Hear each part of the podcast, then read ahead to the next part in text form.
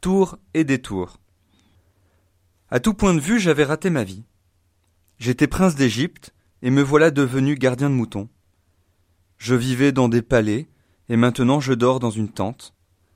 J'étais puissant, et depuis ma fuite d'Égypte, je ne suis plus qu'un migrant, un errant. J'ai cherché moi-même à faire le salut de mon peuple, le peuple des Hébreux, et je n'ai abouti qu'au meurtre.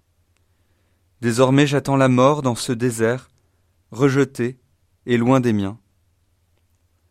Sur mon chemin ordinaire, j'ai vu la puissance humble d'un feu qui brûle sans se consumer.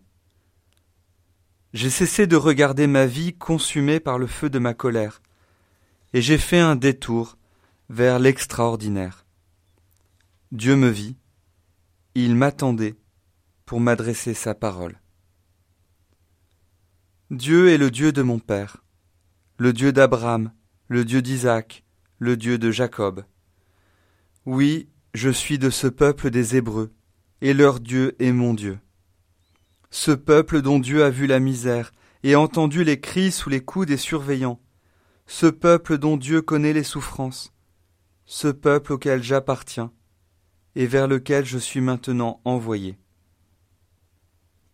Je suis le bon berger, car Dieu a fait de moi aujourd'hui le berger de son peuple. Je ne suis plus un étranger, car Dieu a fait de moi aujourd'hui le chef de mon peuple. Je suis plus puissant que tous les princes de la terre, car Dieu est le seul roi, le seul sauveur, et il a fait de moi aujourd'hui son messager. Je n'attends plus la mort dans ce désert, mais je conduirai mon peuple vers la terre promise, à travers le désert.